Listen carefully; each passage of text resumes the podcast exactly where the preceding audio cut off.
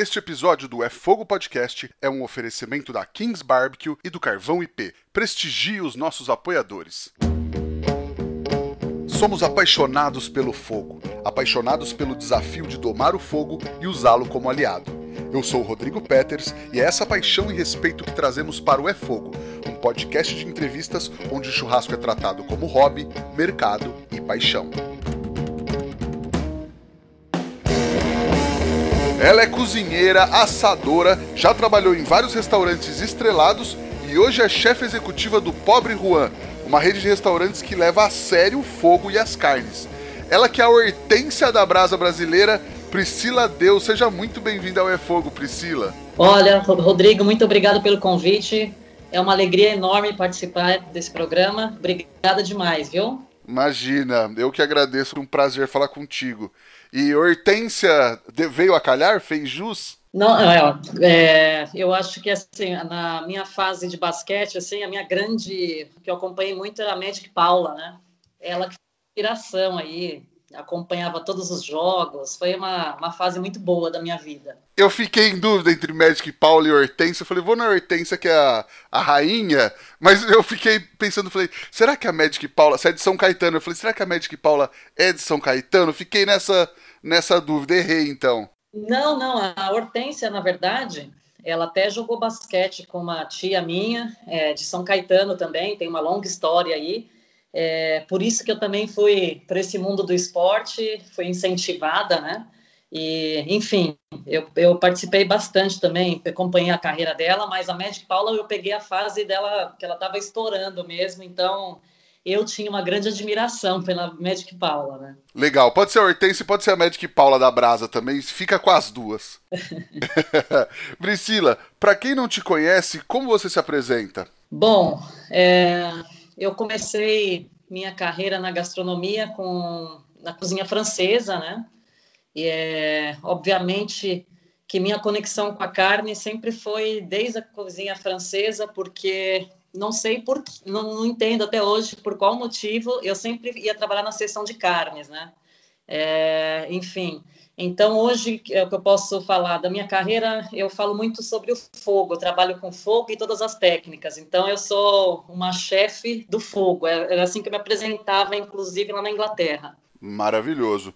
E qual que é a tua relação de vida com a cozinha? Bom, eu fui criada com. Eu tenho duas irmãs, e dessas duas irmãs, é, eu era a única que me arriscava e ajudar a mãe na cozinha. Né? Minha mãe adora cozinhar e tal. E desde cinco anos de idade eu estava lá, queria ajudar a mexer uma, um molho, uma panela, enfim. É, mas eu nunca tinha visto isso como uma profissão. Eu, na verdade, como eu falei, a minha profissão, que eu via como profissão era o esporte. É, então, até eu criar essa relação levou um tempo aí, né? Eu, até os meus 16 anos de idade, eu joguei basquetebol e depois fiquei totalmente perdida, assim, sem saber o que fazer, porque era um grande sonho meu. E eu pensava tudo. Eu via, pensei fisioterapeuta, é, educação física, e até que um dia eu resolvi que não, eu tinha que fazer uma faculdade, já estava com 20, 23 anos, e aí eu fui entrar né, no site para me inscrever lá para fazer uh, o vestibular, e vi a foto de um chefe de cozinha é, no site e comecei a ler a respeito. Eu falei, nossa, tem tudo a ver comigo. É tudo que eu gosto de fazer, porque eu não, não tinha essa relação, não sabia como é que era a questão é, cozinhar e ser profissional da cozinha, né?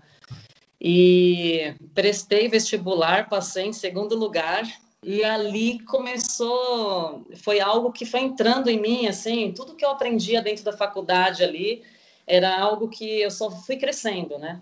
Eu vim de uma família muito simples, é, paulistana, mas eu tive a oportunidade de fazer a Embi Morumbi, né? E na época uma uma tia minha me ajudou bastante, né? Com esse sonho de, de prestar vestibular, fazer gastronomia e foi algo que eu só vim crescendo. E fazendo faculdade, eu fui convidada para fazer estágio com Eric Jacan, e ali começa a minha grande jornada, né? Eu comecei como estagiária, é, éramos seis estagiários na, na Eric Jacan, ali em Genópolis, e, e foi um trabalho bem, é, bem árduo, porque o estagiário, ele não podia fazer muita coisa, né? Era só aquela questão ali, de descascar batatas, coisas é, realmente mise en place, né? Cozinhar realmente não, não, não tinha essa liberdade. Legal, legal. Vou te perguntar daqui a pouco um pouco sobre, sobre esse estágio também. Mas deixa eu só te perguntar um, um negócio antes. No basquete você jogava em que posição? Eu era pivô. Ah, boa. Eu joguei também quando era moleque, era pivôzão 5 trombador, mas depois não, não cresci tanto, não, não deu para seguir carreira. Eu também. E vou falar que fiquei triste, viu? Agora eu entendi que foi o melhor para minha vida. Legal, é verdade. Mas basquete é um dos meus esportes favoritos também. É... Ô Priscila, e aí, quando você entrou na faculdade, você tinha uma preferência ou uma ideia de alguma linha de cozinha que você, que gostava, ou que você queria seguir, ou você entrou bem aberta? Olha, eu entrei bem aberta. Para falar a verdade, eu não sabia nada, sabe? Zero. Eu entrei ali com o sonho de, poxa, conhecer, poder viajar mesmo, porque quando eu li ali o currículo né, do vestibular, as possibilidades do que você poderia fazer na sua carreira, isso deixou os meus olhos brilhando, né? E, mas eu não conhecia, eu não tinha conhecimento dos ingredientes, eu, tudo que eu fui aprendendo ali na, na faculdade foi o que foi me guiando, né? E dali, o contato que eu fui tendo, foi, foi, o meu conhecimento com as técnicas diferentes, é, foi, acho que foi nos três primeiros meses de faculdade, eu já iniciei meu processo de estágio na cozinha do Eric Jacan, que foi muito importante isso para mim, essa não só a faculdade, mas logo no início já iniciar um estágio, sabe? Porque isso foi me dando direcionamento. E ali dentro do Eric Jacan que eu descobri que o que eu queria trabalhar dentro da cozinha era na cozinha quente e com carnes. Legal. E aí, como é que, como é que foi lá? Você falou que, enfim, estágio não podia fazer muita coisa, mas deu para aprender muito. Você, enfim, aprendia de olhar, conseguia fazer algumas coisas? Éramos seis estagiários, é, não tinha muita liberdade para cozinhar, finalizar nada, é, mas assim, eu era muito observadora e o subchefe da época, né, ele tinha aquelas pessoas que eram preferidas dele e as que não eram. Então eu era, eu estava na parte das que não eram as preferidas desse subchefe e como castigo ele me deixava no açougue que era no perto do estacionamento do restaurante e, assim, duas vezes por semana tinha lá a carga de, de pato que chegava. Então, eu tinha que ficar lá sozinha limpando o pato. então, assim, na verdade, que era o castigo, ele me estimulou, ele me ajudou, eu comecei a ficar, ter mais habilidade, né? E, e aí, teve um dia que um cozinheiro não chegou muito bem, e eu era assistente dele, né? Eu assumi a sessão assumi a praça ali, né? E, e a partir dali tudo mudou. Eu de estagiária passei ajudante de cozinha e depois é, como até chegar a primeira cozinheira. Então assim foi muito importante é, essa minha também vontade de querer aprender, né? Eu tirei o medo e comecei a, a ir para cima mesmo. Ah, precisa de mim? O que, que eu posso fazer para ajudar? Né? Então isso fez uma grande diferença aí. Legal. E o, o Jacan, é, ele é muito exigente, assim, no, no Masterchef, né? E na cozinha, aparentemente, ele também é uma pessoa muito exigente, mas acho que sem a parte personagem do programa, né? Como é que foi é, lidar diretamente com ele? Olha, eu falo que foi uma, um grande aprendizado da minha vida, porque ele é realmente muito exigente, realmente ele é muito nervoso, eu já tive cenas com ele, assim, de ele pegar uma panela minha e jogar no chão e falar que a comida estava horrível. Enfim, era muito temperamental. E, mas foi muito importante também para minha carreira, sabe? De você, quando você vai preparar qualquer coisa, você tem que ser exigente com você mesmo. Se não está perfeito, refaça. E, é, então eu aprendi muito com ele. Tanto que quando eu cheguei na Europa, é, eu cheguei com muito medo dos chefes. Os chefes falavam, se apresentavam para mim, ah, eu sou o chefe, o executivo. Eu já tremia, porque eu imaginava a figura Eric Jacan, sabe? E, mas não, eu encontrei totalmente diferente, eu tive muito mais liberdade, mas eu mesmo assim eu agradeço muito ao Eric Jacan, porque através dele também eu comecei a ser mais exigente com é, o meu trabalho, né? Legal. E aí, é... enfim, você falou que foi para a Europa, você chegou direto lá num restaurante três estrelas Michelin, né? É, então, porque a... tudo através da faculdade, né? Eu fiquei sabendo que a faculdade tinha um programa de estágios com um restaurante três estrelas Michelin na, na Espanha. E olha, eu vou falar para você, Rodrigo, eu, eu briguei muito para fazer esse estágio lá, porque é, tinha mesmo meio que um esqueminha, ah, quem podia ir, quem não podia. E eu falei, não, eu tô decidida, eu nunca tinha viajado para a Europa, nunca tinha viajado para fora do Brasil, eu vi aquilo como uma oportunidade, e aí eu comecei a ir todos os dias na direção da faculdade lá conversar, olha como é que eu faço, eu quero ir, e eles falando, olha, não vai ser fácil, lá é muito difícil, você é muita pressão, você está preparada? E aí eu insisti muito. Eu, para falar a verdade, nem tinha financeiramente, nem tinha condições de ir assim. Todo o dinheiro que eu tinha ali do Eric Jacan, que eu guardava, comprei minha passagem, eu cheguei lá, acho que com 500 dólares, sabe? Então foi uma. É, eu me dediquei muito por isso. E lá era cozinha espanhola? Qual que era a linha do restaurante? Então, é, era um, é o Martim Berasapego, é uma cozinha três estrelas Michelin. Ah, tinham mais ou menos uns 30 estagiários de todo lugar do mundo. E o alojamento, na época, ficava é, no subsolo do restaurante. Eram quatro quartos com várias beliches. Então, você imagina como é que era a loucura, né? mas era muito regrado também, porque tinha horário para tudo, horário para acordar, você tinha que arrumar sua cama, enfim, era um serviço bem militar mesmo. Caramba! Muito, é, e assim.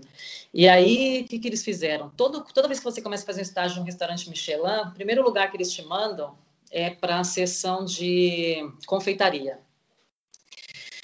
E eu não me agradava ali, aquilo não me agradava. Eu eu ficava de olho em toda a cozinha. Eu queria, já estava certo na minha cabeça, eu quero ir para a seção de carnes. E, mas a confeitaria é muito importante porque você aprende a ter precisão, né? usar a balança, saber que tem que usar temperatura, porque se você não seguir exatamente o que está dizendo ali na receita, desanda tudo, não tem segredo. E aí eu descobri que uma vez por semana chegava uma carga de é, cordeiro e depois do serviço do restaurante, a equipe que trabalhava na área, na seção de carnes, continuava ali para limpar o cordeiro. E eu me ofereci. Falei, não, eu sou da confeitaria, mas deixa eu falar com o chefe lá daquela sessão se eu não posso ajudar. E foi ali que eu comecei a criar um relacionamento, né, para poder entrar na sessão de carnes. Mas eu passei rapidamente pela sessão de carnes ali, mas depois de alguns anos eu reencontrei aí o pessoal é, do Martin Berassateg num evento que eu participei na Europa também e acabei que ajudei eles nesse evento. Legal. E lá foi só estágio mesmo? Lá foi só estágio, mas assim, é, você falar que fez um estágio em um restaurante três estrelas Michelin é uma grande coisa na Europa, sabe? Porque eu saí de lá, eles me deram uma carta de recomendação. E aí, quando eu saí desse restaurante, eu fui visitar um amigo em Londres e essa visita acabou durando um ano e oito meses. E com essa carta de recomendação, eu acabei chegando em um restaurante duas estrelas Michelin francês chamado The Greenhouse, que é onde foi a grande aprendizado da minha vida, né? Porque lá eu fui contratada mesmo. É, comecei lá como ajudante de cozinha e eu preparava só as guarnições da seção de carnes. Né? Então eu fiquei muito orgulhosa de mim, assim, de chegar na, na, em Londres, mal falava inglês direito, mas fui contratada só por conta dessa cartinha aí dos três estrelas Michelin. Então foi, foi válido o esforço, né? Legal, e aí as carnes sempre presentes, né? Sempre, sempre. É, até teve uma cena muito engraçada desse The Greenhouse, né? Porque é, tinha lá, minha sessão era parte de guarnições e eu preparava o foie gras, né? Da, que tinha o. Era sempre o set menu, né, que é o menu degustação. E aí teve um dia que o restaurante lotou, lotou, e acabou o meu foie gras, só tinha congelado, e o chefe estava lá esperando para entregar. E eu falei: Meu Deus do céu, como é que eu vou falar para esse homem que o meu foie gras está congelado? O que, que eu vou fazer? Eu tenho que fazer alguma coisa, ele vai me matar e tal. Aí eu tinha um colombiano na, na praça seguinte ali, eu pedi para ele, pelo amor de Deus, coloque seu forno assim, eu vou colocar meu foie gras, e aí eu tremia para mandar depois o foie gras depois de pronto para ele, rezando para que tivesse tudo certo, e deu tudo certo. Eu consegui regenerar lá no, é, no forno combinado, depois selei, mandei e deu tudo certo. Mas assim, é tudo questão de você saber exatamente o que você está fazendo, né? Que legal. Eu forcei um pouquinho ali para entregar o, o prato para ele. Demais. Ô Priscila, aí um pouco depois de você voltar para o Brasil, é, surgiu a oportunidade no Pobre Juan, né? Como é que você viu a oportunidade, uma casa que já existia? Como você imaginava que ia ser essa, essa empreitada? Então, foi assim. É, esse Martim Berasategui, eu fui fazer estágio e uma das, uma amiga da faculdade aqui do Brasil estava lá comigo, ela voltou antes de mim e ela começou a trabalhar numa empresa de consultorias. Quando ela ficou sabendo que eu voltei, ela já me ligou. Pri, eu tenho uma proposta para você que é sua cara, tem tudo a ver com você. Aí começou a falar do pobre Juan. E aí eu fui conhecer o Pobre Juan. Só que antes de eu chegar lá no Pobre Juan, assim que eu voltei para o Brasil, eu fui passar, eu passei pelo esse bistrô, né? O Benny Novak. E ele acabou abrindo um restaurante chamado 210 Diner, que fica ali na em Higienópolis, ficava, né? não sei se está aberto ainda. E foi um dos primeiros lugares que comecei a fazer bacon, né? Defumado ali. E, enfim, e depois dessa história do 210 Diner que eu fui convidada para o Pobre Juan. Né? E foi um processo de contratação longo aí, foram mais ou menos uns três, dois meses de, de, de, entrevistas, porque eram 11 sócios e todos eles quiseram conhecer, sabe? Foi, foi bem longo, mas. E o desafio era o seguinte: eram cinco restaurantes no início, e o que eles me falaram era: Priscila, é, nós queremos alguém apenas para é, manter o padrão, não pode mudar nenhuma receita aqui. E eu é, eu achei o desafio maravilhoso de poder desenvolver padrão, que era o que eu trabalhava na Europa, né? Que é questão de qualidade, é, perfeição. E eu aceitei o desafio de ser é, chefe executiva dos cinco restaurantes na época. Peguei o livrinho de receitas do Pobre Juan e comecei a é, revisitar receita por receita e desenvolver um novo padrão, colocando técnicas, né? É, e foi uma, uma, foi uma revolução aí. Eu, eu consegui mudar muita coisa de processo, né? E, e o Pobre Juan eu comecei com eles em 2011. Quando foi em 2013, fui convidada para uma nova temporada na Espanha também. É, por isso acabei voltando lá, fiz outro estágio com Arzac também, três estrelas Michelin.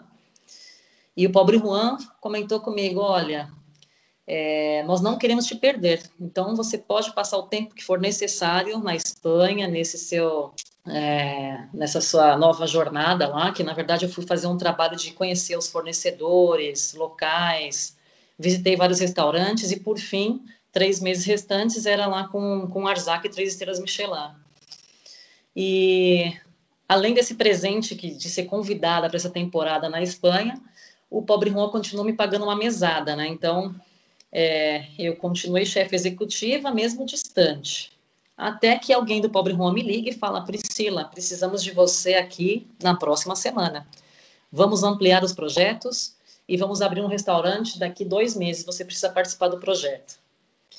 E eu lembro que é, quando chegou a cartinha da empresa lá para o restaurante do Arzac, o Arzac é um senhor já. E ele gritou meu nome no meio da cozinha. Eu falei, meu Deus, o que, que eu aprontei? Ele ficou muito bravo porque eu tive que sair antes dos três meses de estágio lá, né? Eu acabei completando com ele dois meses, saí um mês antes. Mas era, era necessário porque era uma nova retomada do Pobre Juan. E aí, assim que eu cheguei dessa nova temporada aí da Espanha, eu tive a oportunidade de fazer um cardápio de inauguração e ali todos os sócios provaram e falaram, não, peraí, a gente não pode seguir só modelo de churrascaria. E aí eu tive a oportunidade de colocar no cardápio do Pobre Juan é, pratos elaborados, assim, é, tinha lá o parte pratos especiais, e foi aí que a gente começou a sair um pouco desse conceito só de steakhouse, sabe? Também de harmonizar com alguns outros acompanhamentos. Legal. E aí, como é que é para você é, chefiar essas cozinhas e todas essas unidades? O desafio é muito grande. Né? São hoje é, 13 restaurantes, além do Pobre Juan Barbecue, que é um novo conceito nosso, que abriu agora em São Roque. Uh, principalmente, eu voltei a assumir agora em dezembro, em plena pandemia. Uh, você não pode viajar tanto, mas a gente acaba fazendo algumas conexões aí online todas as semanas. Tem a questão também é, de produto, você tentar manter o mesmo padrão numa região e em outra. Então, assim, é, isso exige bastante treinamento com a equipe e tem que estar todo mundo alinhado. Se você não fala a mesma língua que o outro chefe, aí desanda tudo. Legal. E como você vê a aceitação do público para esse tipo de gastronomia? É, não só das carnes, mas enfim, tudo que vocês trabalham, os legumes também, os pratos, enfim. Então, a parte que eu, é, da revolução aí do Pobre Juan, que a gente teve uma parte muito bacana, Rodrigo, é, foi 2014, 2015 aí que a gente conseguiu trazer o Iode para fazer um jantar com a gente, que era lá do restaurante do Máximo Botura, três estrelas Michelin. A gente trouxe o Dário é, também para fazer um jantar com a gente, que foi maravilhoso. Né? Então a gente conseguiu fazer grandes festas aí. É, o público adora. Né? Essa minha última temporada agora que eu fui passar esses quatro anos na Europa, né?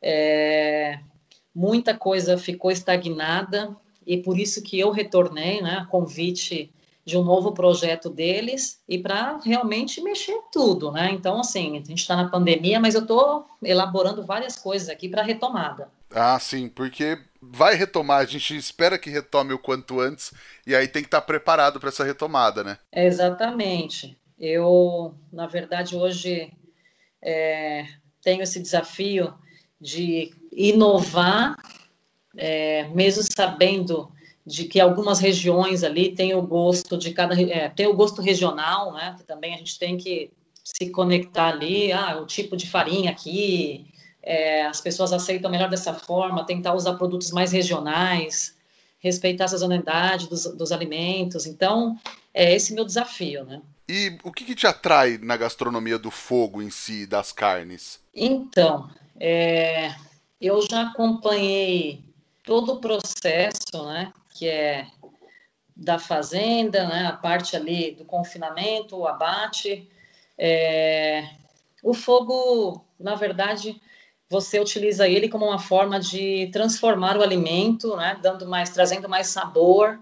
É, a gente está falando hoje da proteína animal, mas assim tem diversas técnicas que estamos utilizando também com os vegetais. E enfim, eu acho que ele é hoje um agregador de sabor para os alimentos, né? Legal. E aí o restaurante tem essa preocupação, né, com os ingredientes, é, do campo à mesa, a gente fala. Você se envolve bastante nisso também? Chega na sua mão ou não? É, em, acho que foi em 2012, 2013, nós iniciamos um trabalho com, com o Marcelo Chimbo, é, na época, eu, eu acho que ele era da JBS, eu tinha saído da JBS, ele veio desenvolver padrão de carnes, e foi com ele que eu aprendi tudo sobre proteína é, animal, né, do pasto, todo o processo, e a gente começou a fazer todo esse acompanhamento. Isso é, importando todas as carnes diretamente para a gente e tal, até que a Prime tomou uma proporção muito maior, né? E hoje eles estão seguindo de outra maneira, mas foi com o Marcelo Chimbo que eu aprendi toda a parte do processo e a gente continua assim, brigando muito, apesar de que é, eu confesso para você, eu cheguei em dezembro de 2019 de Londres e o ano passado todinho, esse ano ainda, continuo. É, muita coisa mudou, né? Teve eu eu peguei, eu fui uma das primeiras mulheres a participar da churrascada em dois, é, 2000 e, acho que foi 2015, né? E essa parte de desenvolvimento de, de novos fornecedores, a proteína está muito difícil agora, o mercado muito competitivo, mas também é, tá faltando produto, né? Tá faltando produto de qualidade. Então, assim, a gente tem trabalhado muito, muito mesmo para conseguir produtos de qualidade para todos os restaurantes, porque a gente fala aí de Recife, é, Porto Alegre, Curitiba, Rio de Janeiro, ou seja, realmente a gente está se desdobrando aqui para entregar é, produtos sempre com melhor qualidade. Sim, precisa no, minimamente ter um padrão, né? É, não, a gente conseguiu desenvolver bem o padrão dos nossos cortes, né? E uh, eu, eu acho que a gente evoluiu muito aqui no Brasil com relação à qualidade de produto mesmo. O que aconteceu é que é, teve esse boom de, do churrasco, né? Que eu confesso para você, tem muita gente que eu não conhecia ainda, né? Porque eu cheguei no, em dezembro de 2019, é, em março já veio a pandemia, ou seja, não tive a oportunidade de conhecer metade dessa galera aí que tem feito é, excelentes trabalhos aí, mas com certeza ainda vou ter a oportunidade de encontrar todo mundo e fazer uma grande festa. Com certeza. E como é que você vê o mercado hoje, Priscila? E o que você imagina para os próximos anos? Então, é, eu acho que vai ser um grande, é um grande recomeço para todo mundo, né? Hoje você vê aí que, infelizmente, a maioria dos restaurantes fechados por conta da pandemia, é, nós temos até um restaurante aí que não pode nem trabalhar com delivery, mas é, o que a gente vê, o cenário aí da, da gastronomia realmente está muito complicado né, para os negócios, principalmente quando você fala em valor do, da proteína, que a arroba estava antes 160 reais, hoje você fala em 306 reais, quer dizer, teve um grande aumento aí nós temos que ser muito, muito, muito criativos e pensar no fogo, não que a gente fala muito, né, do fogo e carne, fogo e carne, né? A gente tem que tentar trazer um mix diferente aí, ser muito criativo com tudo, para poder realmente é, equilibrar esse mix de, é, de negócios e uma retomada bacana. Hoje, o que eu estou fazendo é testando vários outros cortes que eram menos favorecidos, né? Que aí com outro com uso de algumas técnicas você consegue desenvolver um produto muito bom no final. E é esse é, o desafio do chefe na cozinha. Demais. E tem alguma técnica que você gosta mais de trabalhar? É, ou que às vezes não consegue fazer muito no restaurante? Ou é basicamente grelha? É, como é que é? Olha, assim, eu é, nessa minha última passagem por Londres, eu fui trabalhar com o Neil Rankin, né? O Neil Rankin, ele tinha na época, um restaurante. Ele tinha acabado, estava abrindo o restaurante que me apresentou foi o, o Gustavo Botino, né? E no restaurante dele a gente tinha técnica lá de defumação a frio, defumação a quente, o varal é, e o forno a lenha. Esse foi o primeiro.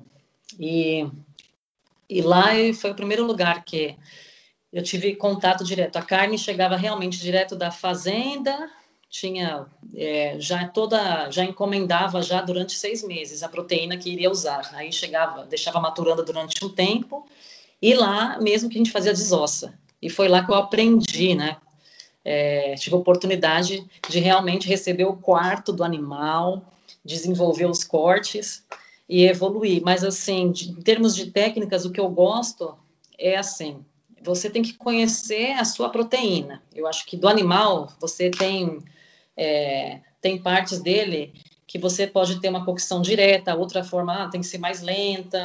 Assim, eu acho que eu, eu gosto de, eu gosto muito disso, assim, de, de pegar a matéria-prima e sentir isso e colocar, é, desenvolver o melhor com, com aquela carne. Desse restaurante que nós abrimos, é, é esse foi no Sorro. O segundo já foi mais legal, do Neil Rankin também. Era o conceito indiano. Então, tinha aqueles fornos uh, tandoori. Então, imagina você que além da defumação a frio, a quente, é, a grelha, o forno defumado, eu também fazia lá pescados no tandoori, frango. Então, assim, é, é infinito, né, técnicas. Eu acho que eu, isso me instiga bastante. Que demais. O tandoori é aquele é aquele forno que você coloca, tipo uma grelha que você coloca o espeto dentro? É, na verdade, ele é feito é, aquele forno indiano, né, que a gente fala, né, que ele é construído é, a barro. E aí você é como se fosse um forno a lenha. né? E você coloca, alimenta ele com lenha lá, lá dentro, como se fosse um, como fala, um funil, né? Você alimenta com lenha lá dentro e ele vai atingir temperaturas altíssimas aí, chega a 500, 600 graus, né? Então, a gente usava aqueles espetos longos mesmo, e o peixe ele assava ali em cinco minutos, sabe? Era muito rápido, mas você tem que ficar ali também controlando, né? A gente fazia também o paratha bread, que é o pão tradicional indiano, né? Que aí você só encosta nas laterais do forno, assim ele já assa rapidamente, né? Mas é um complicado de trabalhar, sabe? Você tem que realmente é, saber trabalhar o calor dentro dele, senão você perde o alimento que queima rapidamente. Nossa, eu imagino, mas que demais. Priscila, e aí você falou da churrascada, que você foi uma das primeiras mulheres a estar tá lá. Hoje a gente tem uma evolução é, maior de diversidade nas cozinhas, no churrasco e tal, mas qual que é a tua visão de ser uma mulher nesse meio hoje? Então, é, eu sempre fui muito corajosa, assim, de, de querer desbravar mesmo, nunca tive medo. É, como eu falei, no primeiro restaurante que eu fui trabalhar aqui, o subchefe falou: não, você vai ficar lá no açougue, sabe? Então, é, eu acabei me esforçando mais para mostrar o meu lado profissional do que me incomodar com isso. Em Londres não foi diferente. Quando eu fui trabalhar com o Neil Hankin, ele falou: ah, tá bom, legal que você conhece Gustavo Botino, que você trabalhou em de chefe executivo em cinco restaurantes, mas você vai começar aqui nessa grelha.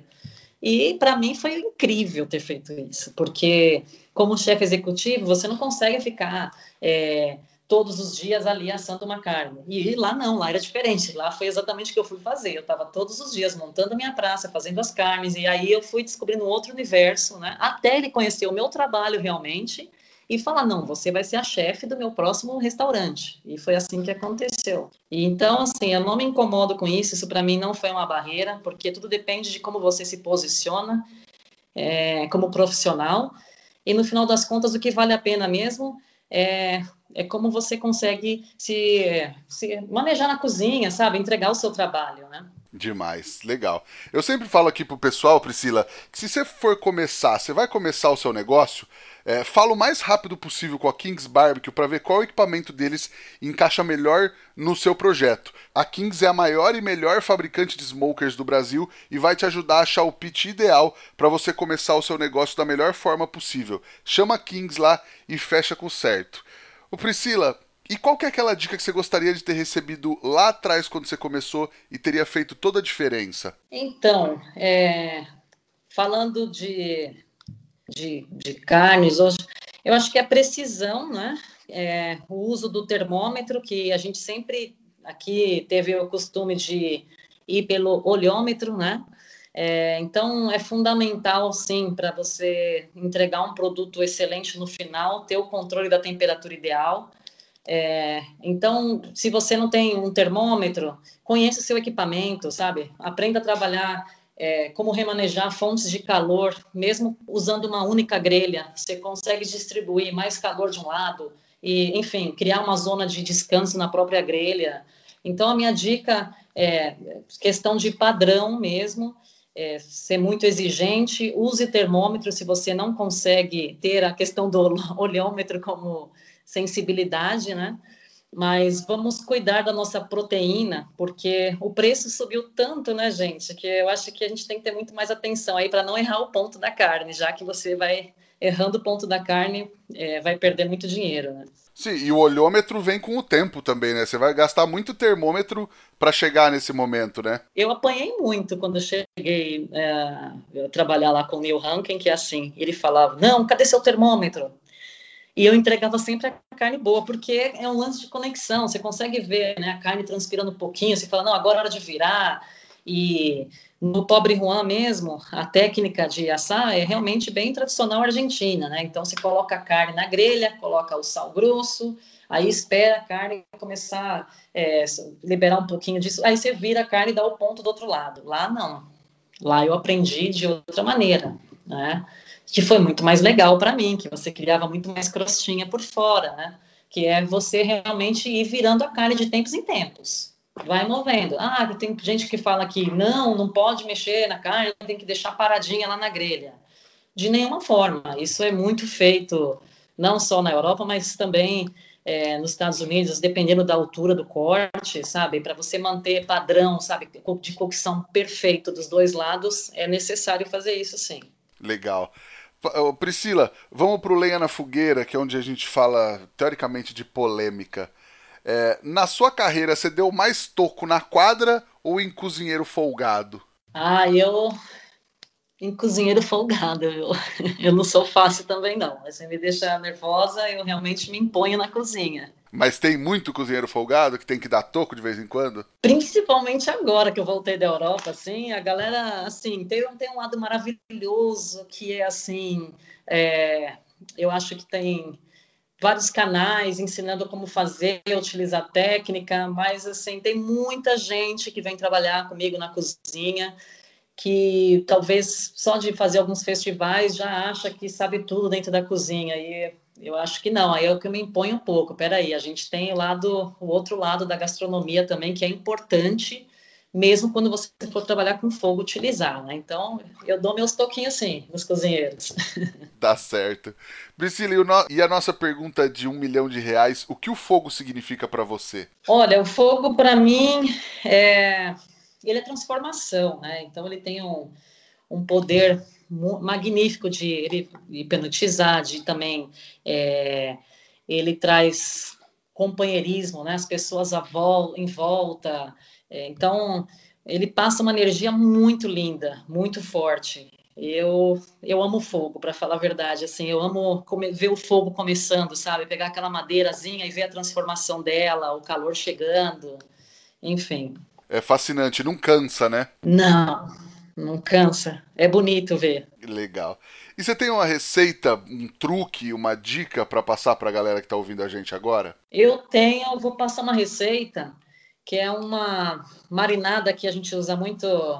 É, tem, eu vi aí, eu ia falar de molho é, chimichurri e tal, que é tradicional que a gente usa lá no Pobre Juan, mas eu vou usar um pouquinho mais. Vamos fazer uma marinada aí. É, é um Korean barbecue, né? Demais. Então vamos lá. É uma receitinha bem fácil e que você pode usar não só com, com carnes um pouco mais gordurosas, mas também aí com, com os vegetais, tá? Então para o Korean barbecue a gente vai usar aí é, 250 gramas de óleo de gergelim, 250 gramas de uh, soy sauce, que é o shoyu, e 250 gramas de sriracha e dois dentes de alho. É só misturar tudo, deixar reduzir um pouquinho e pronto. Aí pode usar do jeito que quiser aí, com carnes ou com os vegetais. E deixa um período específico? Pouco tempo, muito tempo? Levantou fervura é só para realmente é, emocionar todos os ingredientes juntos. Legal. E para marinar uma carne, eu deixo mais ou menos quanto tempo? Ou os legumes? Sabe que eu já fiz com essa marinada que ficou bem legal? eu deixei assim cinco minutinhos o assado de tira. E depois eu eh, coloquei ele na, na parrilla e finalizei assim. Nossa, ficou maravilhoso, porque é uma carne extremamente gordurosa e ela acaba caramelizando um pouco. Ficou incrível. Nossa, eu vou ter que fazer amanhã já. E quem. Maravilhoso. E quem fizer, marca a gente aí, posta pra gente ver o que vocês estão fazendo também. E depois a receita vai estar no feed do Instagram com todos os detalhes. Priscila, você tem alguma coisa para indicar para o pessoal ler, assistir, visitar? Olha, tem um. Para quem gosta de. Acho que é bem, é bem comum ali. Eu gosto muito, para quem está começando, é, do Sete Fogos do Francis Malman, não é? Porque ali tem. Ele vai descrevendo várias técnicas com fogo, como a gente está falando de fogo. E Uh, também tem o Food from the, the Fire, né? já que a gente está falando sobre fogo, que é bem legal, que é um, é um chefe da Escandinávia, e ele tem um restaurante que é só com fogo, ele não usa fogão, não usa nada, sabe? Então, ele usa técnicas incríveis que eu acho que vale a pena ler esse Food from the Fire. Eu não sei se tem tradu tradução dele, mas é um livro que eu, é, que eu gostei bastante. Não, maravilhoso. Vou procurar aqui para também a gente coloca as indicações no feed do Instagram. E aí na bio no, tem um link para vocês comprarem todos os livros que já foram indicados aqui no, no podcast e ainda dar uma força pra gente. Priscila, quem quiser te encontrar, encontrar o Pobre Juan nas redes sociais, por onde procura? É chefe Priscila Deus, ou restaurante Pobre Juan. Aí te acha por lá, se quiser bater um papo, é com você mesmo. Sim, só me chamar e assim, é, vamos aguardar essa retomada aí. Vai ser mais do que especial receber, fazer uma grande festa, como eram os encontros de antigamente lá no Pobre Juan. É, eu comecei o podcast no fim de março do ano passado, tinha acabado de começar a pandemia.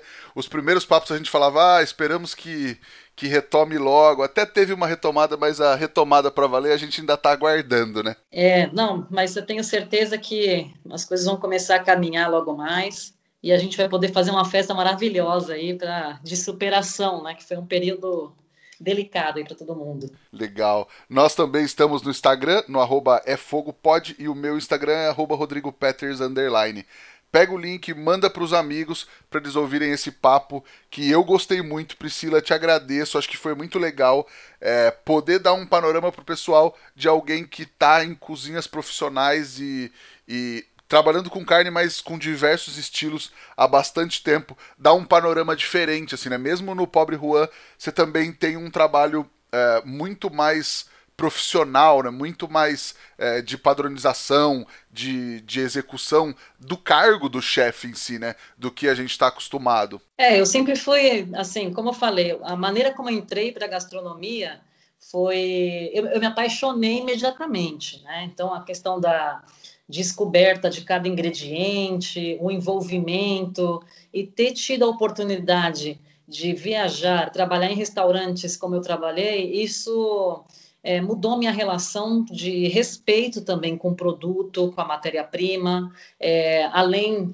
a gente fala de padrão, né? Mas tem um, uma preocupação muito grande aí com relação a desperdício, como vamos utilizar o respeito à natureza, né? É, isso tudo influencia. Maravilhoso. Obrigadão mesmo por, por ter topado bater esse papo com a gente. Eu que agradeço, estou muito feliz e, e é isso, assim, é fogo, muito obrigada e eu espero falar com vocês em breve aí na nossa retomada trazendo coisas boas. Legal. Eu que agradeço mais uma vez, agradeço a Kings Barbecue e ao Carvão IP pela parceria de sempre e agradeço a todo mundo que nos ouviu até agora. A gente se vê na próxima semana. Tchau.